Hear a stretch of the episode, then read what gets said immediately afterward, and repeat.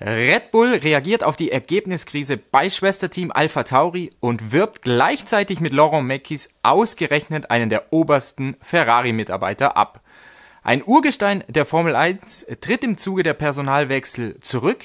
Ach ja, ein Rennwochenende steht auch auf dem Programm. Und zwar eines mit zwei Qualifyings und zwei Rennen. Mehr Infos gibt's in Hauptsache Königsklasse.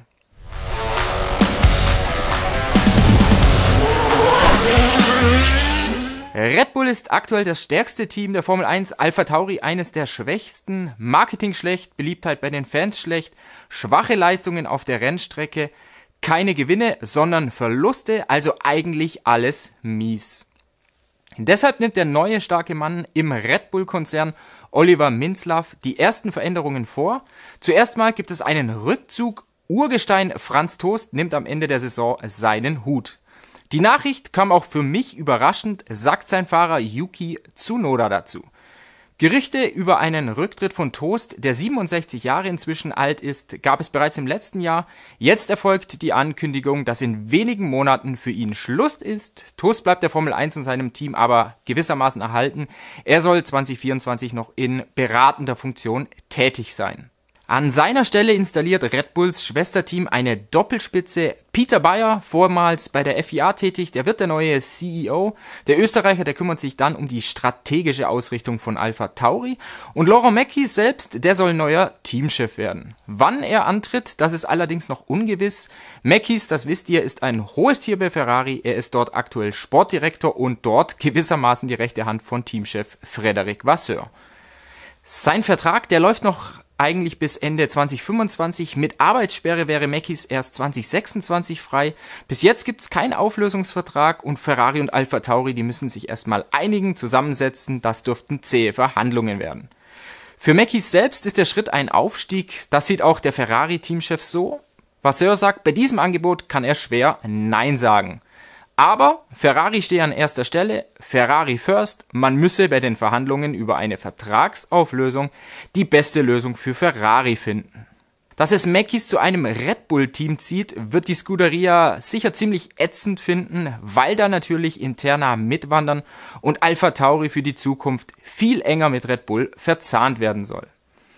Die Veröffentlichung hat Ferrari jedenfalls kalt erwischt. Alpha Tauri verschickte die dazugehörige Pressemitteilung am äh, Mittwochabend, ohne dass es mit Ferrari so abgestimmt war. Die Italiener sollen deshalb ziemlich sauer sein über den ganzen Vorgang und über den Abgang sagt Vasseur sonst noch. Er ist einer von 1000 Mitarbeitern, das ist kein Drama. Wir rekrutieren selbst massiv neue Mitarbeiter. Ein Verkauf von Alpha Tauri, um den es immer wieder Gerüchte gab, ist mit den Personalwechseln wohl endgültig vom Tisch. Der Teamname, der könnte sich für die Zukunft aber ändern, zum Beispiel wenn ein zahlungskräftiger Sponsor aufspringt. Teile des Teams sollen viel näher an Red Bull in Milton Keynes angegliedert werden, vor allem auf der technischen Seite und besonders mit Hinblick auf 2026. So, zum Tagesgeschäft. Die Formel 1 bestreitet in Baku ihr erstes Sprintwochenende der Saison. Red Bull ist natürlich der große Favorit und wir rechnen mit einer Flut an neuen Teilen. Red Bull selbst soll zum Beispiel Upgrades im Gepäck haben, die zwischen 0,15 und 0,25 Sekunden pro Runde bringen. Das war zumindest die Ankündigung vor dem Rennwochenende. Ferrari hat einen neuen Flügel und streckenspezifische Updates im Gepäck. Alpine rüstet mit einem neuen Unterboden auf. McLaren baut sein Auto zum ersten Mal in diesem Jahr umfangreicher um. Notgedrungen gewissermaßen nach einem wirklich schleppenden Saisonstart. Jetzt sind wir auf dem Stand, auf dem wir schon in Bahrain hätten sein sollen, sagt Starfahrer Lando Norris dazu. Auch Mercedes und Alfa Romeo haben was Neues mitgebracht, wie auch Aston Martin. Kurzer Hinweis noch in eigener Sache. Wenn euch unsere Videos gefallen, helft uns bitte beim Wachsen, abonniert bitte unseren Kanal und erzählt euren Liebsten weiter, wie geil wir doch bei AMSF 1 sind. So, weiter im Text. Neue Teile können immer dazu führen, dass sich das Kräfteverhältnis etwas verschiebt. Und das Spannende an der Nummer ist dieses Mal, dass die Updates zusammen mit dem neuen Format für das Sprintwochenende zu einem Stolperstein werden können. Selbst für den Branchenprimus Red Bull. Ganz einfach aus dem Grund, weil die Trainingszeit massiv eingeschränkt ist und es zwei Qualis und zwei Rennen geben wird. Lewis Hamilton, der Superstar, der sagt dazu, die Strecke ist genau die richtige hierfür. Das wird das interessanteste Wochenende der Saison. Die Teams haben am Freitag selbst nur eine Stunde Zeit, um ihre Autos vorzubereiten. Also die neuen Teile zu checken und zu schauen, auf welches Abtriebslevel man geht. Also weniger Flügel oder doch vielleicht mehr, was ja in Baku immer eine Herausforderung ist. Weil man einerseits in den 20 Kurven Abtrieb und mechanischen Grip braucht, andererseits aber gerade wegen der 2,2 Kilometer langen Zielgerade lieber einen kleineren Flügel mitnehmen wollen würde, der den Luftwiderstand senkt. Es sind also gewissermaßen Kompromisse gefragt.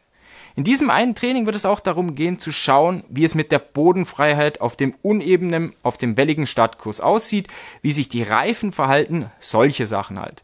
In dieser einen Stunde muss alles glatt gehen. Wer es verbockt, hat nämlich ein fettes Problem. Denn am Freitagnachmittag geht es direkt in die Qualifikation und die bestimmt die Startaufstellung für das Rennen am Sonntag. Das ist die grundlegende Änderung. Das Ergebnis der Freitagsquali regelt die Startaufstellung für das Hauptrennen am Sonntag und eben nicht mehr der Sprint am Samstag.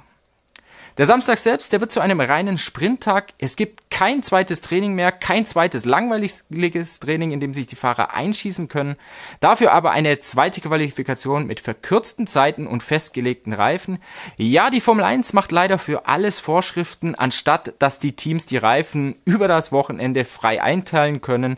Das würde es viel würziger machen. Die Sprintquali, genannt Sprint Shootout, fahren die 10 Teams am Samstagvormittag deutscher Zeit. Das erste Quali-Segment dauert dann 12 Minuten. Die Formel 1 schreibt dafür einen neuen Medium-Reifen vor und das ist in Baku die C4-Mischung. Q2 dauert 10 Minuten, wieder ist der Medium-Reifen Pflicht. Das Q3 dauert dann nur 8 Minuten. Hier müssen die Fahrer den weichsten Reifen aufziehen. Und das ist in Baku die C5-Mischung. Die einzelnen Qualiteile sind so kurz, dass jede Unterbrechung, dass jede rote Flagge alles auf den Kopf stellen könnte. Und das Ergebnis der verkürzten Samstagsqualifikation bestimmt dann die Startaufstellung für den Sprint über 17 Runden. Dieser Sprint ist nun völlig losgelöst vom Hauptrennen und die Formel 1, die verspricht sich davon, dass die Fahrer mehr ins Risiko gehen können, denn wenn es ein Überholversuch, wenn der zum Beispiel mal schief geht, dann bezahlt man es nicht mehr mit einem schlechten Startplatz im Rennen, so wie es vorher war. Und das ist eben der Hauptgrund für die Veränderung. Die Formel 1 sagt, man habe dabei auf das Feedback der Fans, der Fahrer und der Medien gehört. Was meint ihr eigentlich? Ist das neue Sprintformat so besser? Lasst es uns doch bitte in den Kommentaren wissen. Ich finde, sicher ist, dass so eine Aufholjagd, wie sie einst Lewis Hamilton 2021 in Brasilien gezeigt hat, diese doppelte Aufholjagd, die wird es leider nicht mehr geben. Das ist gewissermaßen schade. Die Betreiber haben die 6,003 Kilometer lange Rennstrecke größtenteils neu asphaltiert und das schafft einen weiteren Unsicherheitsfaktor. Es gibt nämlich Fragezeichen darüber, wie welcher Reifen tatsächlich funktioniert, welchen Reifen man für den Sprint braucht und welcher für das Hauptrennen überflüssig sein wird. Im einzigen Training jedenfalls wird man keine Longruns fahren können, also nie die Reifen über die Distanz wirklich ausprobieren können. Und das macht es für den Samstag und für den Rennsonntag natürlich noch spannender. Ach ja, es gibt noch eine Änderung im Zuge des angepassten Sprintwochenendes und zwar erhöht die FIA die Anzahl der Motorenteile für die Saison.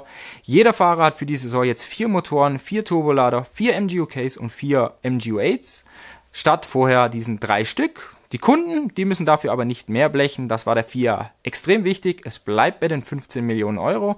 Und erst ab dem fünften Motor können die Hersteller tatsächlich mehr Geld von ihren Kunden verlangen. Baku ist die Stadt der Winde und in der Formel 1 die Stadt der Abwechslung. Sechsmal wurde auf dem Baku City Circuit bisher gefahren. Dabei gab es sechs verschiedene Sieger. Also rein statistisch gesehen ist die Wahrscheinlichkeit groß, dass weder Max Verstappen noch Sergio Perez dieses Mal gewinnen, weil beide eben schon in Baku gewonnen haben. Auf der anderen Seite hat Red Bull in dieser Saison bisher eine makellose Bilanz. Drei Rennen, drei Siege, drei Pole Positions, 151 von 164 Führungsrunden, Doppelführung in der Fahrer-WM, Spitzenreiter bei den Konstrukteuren. Der Red Bull RB19 ist das beste und effizienteste Auto im Feld. Die Kombination aus Höchstgeschwindigkeit, mechanischem Grip, aerodynamischem Abtrieb und Reifenmanagement der Hinterräder. Red Bull sollte wieder das Maß der Dinge sein, aber im letzten Jahr hat Red Bull an zwei von drei Sprintwochenenden mit dem Setup verwachst und das macht der Konkurrenz vor dem Rennwochenende gewissermaßen etwas Hoffnung. Aston Martin sollte gewohnt gut sein. Da stellt sich die Frage, was der neue Heckflügel bringt, den man schon in Australien angekündigt hatte. Aston Martin will ja besonders den DRS-Effekt vergrößern, um auf den Geraden besonders in der Quali schneller zu sein. Für Mercedes und Ferrari wird Baku sowas wie eine echte Bewährungsprobe. Der Stadtkurs setzt, wie jetzt zum Saisonauftakt in Bahrain, der Hinterachse zu. Von daher wird sich zeigen, inwiefern beide tatsächlich seit dem Saisonstart sich verbessert haben. Was Mercedes sicher freut, ist die Tatsache, dass es nicht so viele schnelle Kurven gibt, sondern insbesondere langsame. Da kommt das Abtriebsdefizit an der Hinterachse also nicht so stark zum Tragen. Bei Ferrari ist nach der Doppel-Null in Australien natürlich extremer Druck drin. Man steht unter extremen Zugzwang. In drei Rennen kamen weder Charles Leclerc noch Carlos Sainz bisher auf das Podest. Mercedes hat übrigens dreimal in der Geschichte in Baku gewinnen können, wie auch Red Bull. Ferrari dafür kein einziges Mal. Dafür stand Red Bull in Aserbaidschan nie auf Pole Position. Und was natürlich besonders spannend ist bei zwei Qualifikationen, die an diesem Wochenende ausgetragen werden. Ach ja, Max Verstappen könnte seinen 38. Sieg mit Red Bull feiern und damit mit einem gewissen Sebastian Vettel gleichziehen. Der hat mit dem Team ebenfalls 38 Rennsiege eingestrichen und Vettel ist übrigens nach WM-Punkten der erfolgreichste Fahrer in Baku. Er hat hier auf dem Baku City Circuit 83 Zähler gesammelt.